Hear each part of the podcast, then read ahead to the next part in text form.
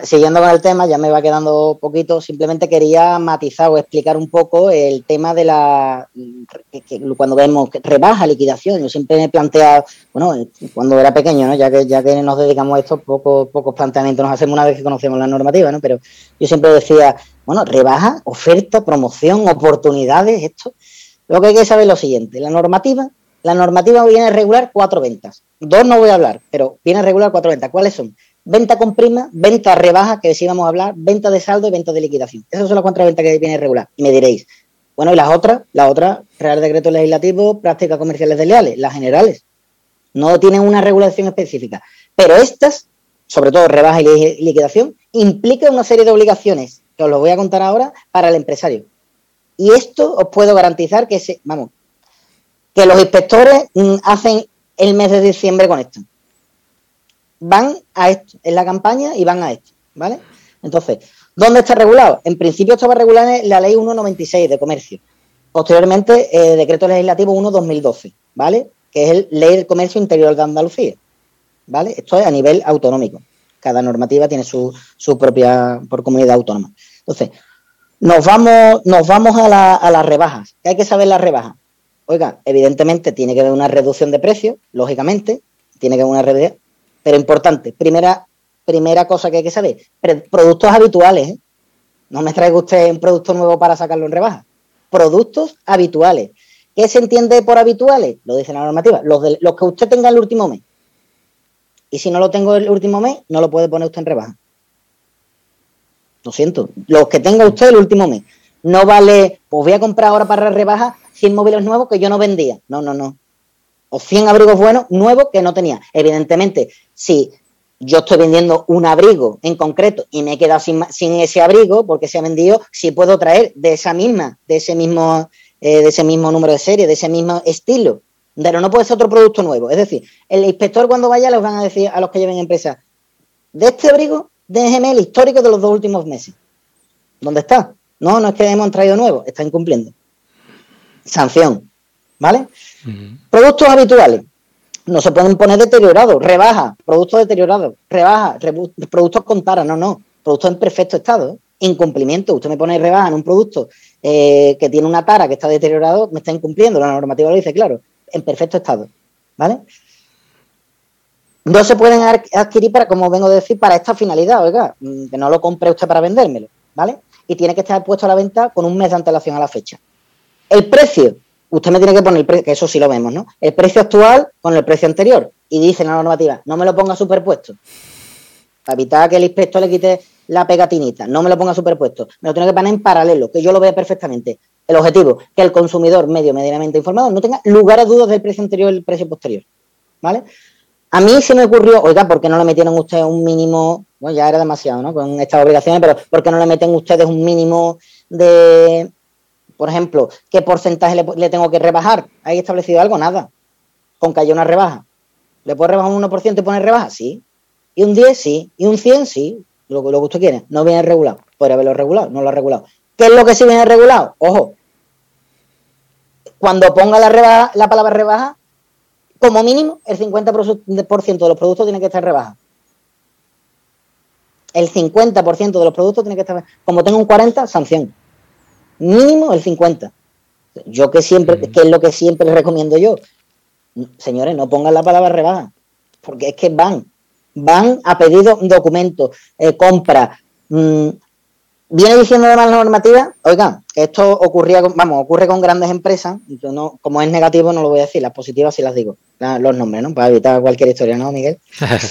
que ya sabemos. Entonces, ya sabemos lo que pasa. Entonces, ¿qué ocurrían grandes? No os podéis imaginar, grandes empresas a, pie de aquí de calle, por ejemplo, vamos, está en toda España, en todo el mundo. Grandes empresas que ponían, ¿vale? Pues como para yo voy a cumplir estos requisitos y yo voy, a hacer lo siguiente.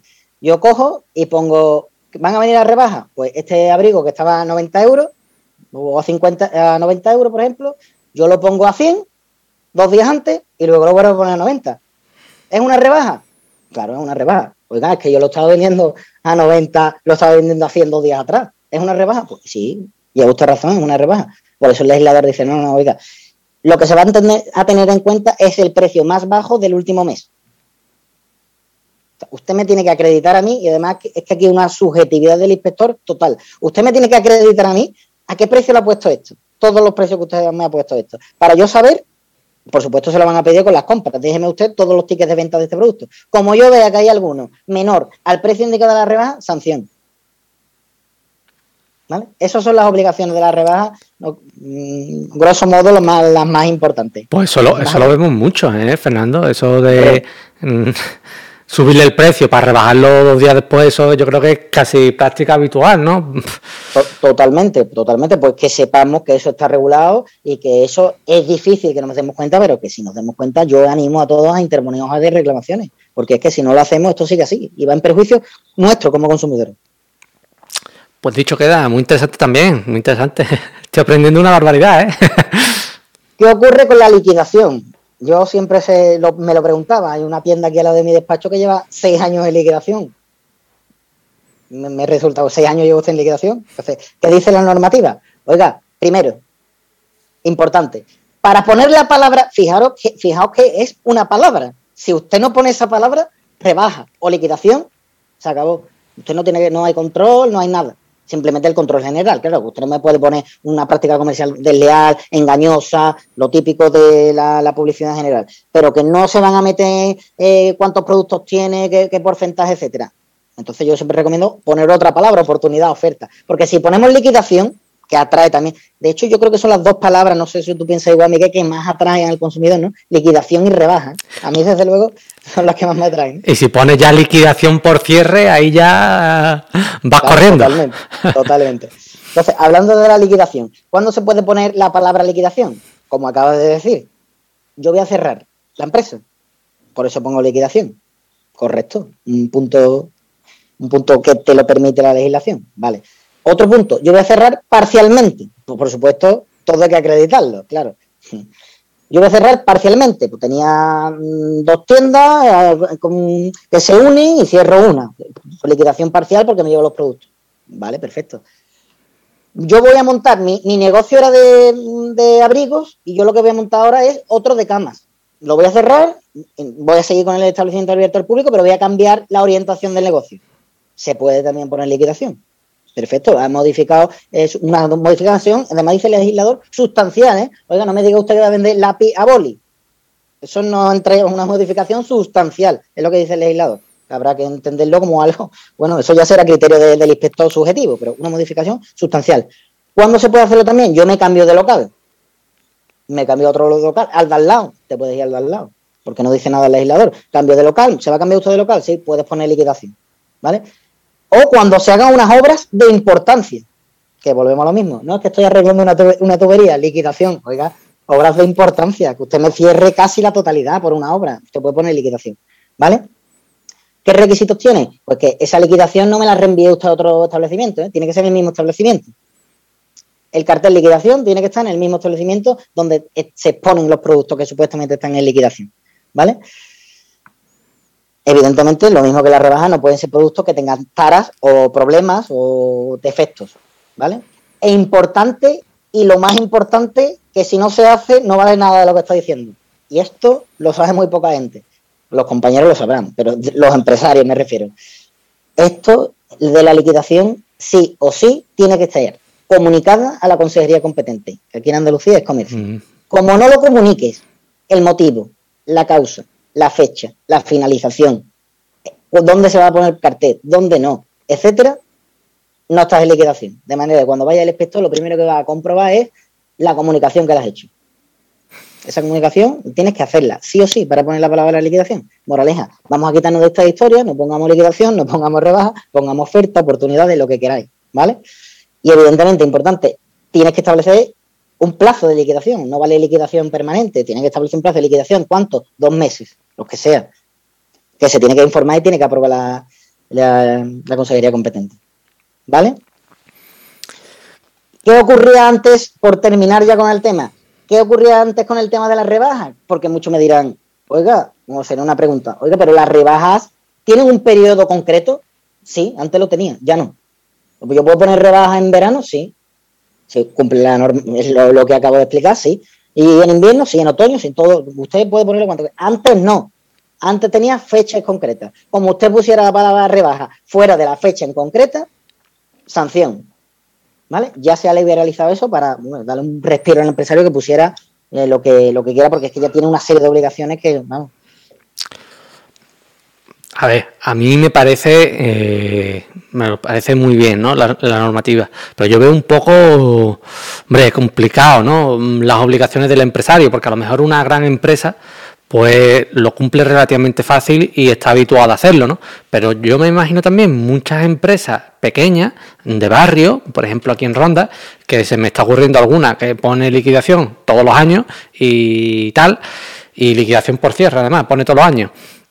Y es verdad que cumplirlo es complicado, ¿no, tío? Mm, Fernando, eh, te digo, te digo, tío, porque ya es tanto la cercanía que estoy cogiendo escuchándote que es ¿tú, ¿tú, qué opinas, no? De todas estas obligaciones para, para, para vender. Eh, también lo pienso que por otro lado es necesario muchas veces. Yo, mm, viendo la, normativa de consumo que viene de la Unión Europea, siempre está claro aquí lo que se va a dar información al consumidor, que cada vez más información, que cada vez, cada vez evitar posibles engaños, que cada vez más transparente todo. Y yo siempre digo lo mismo. Oiga, la normativa es la que es. Podemos opinar que si moralmente está mal, moralmente está bien, pero Usted no puede montar una empresa si su actividad está dedicada a un consumidor final sin un asesoramiento, porque a usted le va a costar dinero, más las sanciones que el asesoramiento. Entonces, usted tiene que tener un asesoramiento, es como el que se encuentra malo y no va al médico. Oiga, es que usted si está vendiendo productos a consumidores finales de ropa, palabras que pongan rebaja, o no lo pone, no ponga la palabra rebaja, usted tiene que tener asesoramiento. Es lo que ocurre, que muchas veces montamos montan eh, personas negocios y claro, la normativa de consumo es algo novedoso, entre comillas, que todavía no se termina. Yo cuando le pregunto a compañeros de que ya el diploma de los 50 años de calefacción, me dicen, yo es que la palabra consumo me da hasta miedo, yo me voy al Código Civil. Claro, es que es normal, es una normativa nueva, cambiante, constante, dependemos de la Unión Europea y claro, mm, hay que, hay que manejarla si tenemos, si tenemos empresas que que tienen un trato con consumidores. Que no la tenemos con consumidores, pues perfecto, no hace falta que la, que la manejemos. Y, también, también mm, Fernando, mm, en una normativa nueva, yo escuchándote hablar, es bonita, inunda muchas de, las demás ramas, mm, véase hipotecario, véase cualquier tipo de, de compra-venta, cualquier historia, incluso las generales, se ve inundada por materia de consumo, por derecho de consumo. Y, a mí lo que me genera gran intranquilidad, por decirlo de alguna forma, bueno, gran intranquilidad tampoco, pero cierto eh, asombro, como cambiando una palabra, ¿no? En vez de rebaja, oferta, ¿no? O en vez de liquidación, eh, oportunidad, ¿no? ¿Cómo puedes esquivar todo eso, ese control, ¿no? Es, bonito, ¿no? Que como usando una palabra u otra puedes escapar de ese control, ¿no? Claro, claro, totalmente. La, es que es la palabra, es utilizar la palabra de enganche para que el consumidor venga la que te da esta serie de obligaciones como empresario. Entonces, que no es que no, tenga, no pensemos, quiero que quede claro, no pensemos que poner ofertas no implica obligaciones, pero las generales no tienen una específica de una normativa propia, como tiene la rebaja o la liquidación. Entonces, yo siempre aconsejaré, señores, no pongáis rebaja, no pongáis liquidación, buena oferta, promoción, oportunidades, lo que queráis, menos esas dos palabras. ¿Por qué? Porque es muy difícil tener el control del cumplimiento de eso. Es muy difícil. Genera problemas, una norma subjetiva de interpretación ¿vale?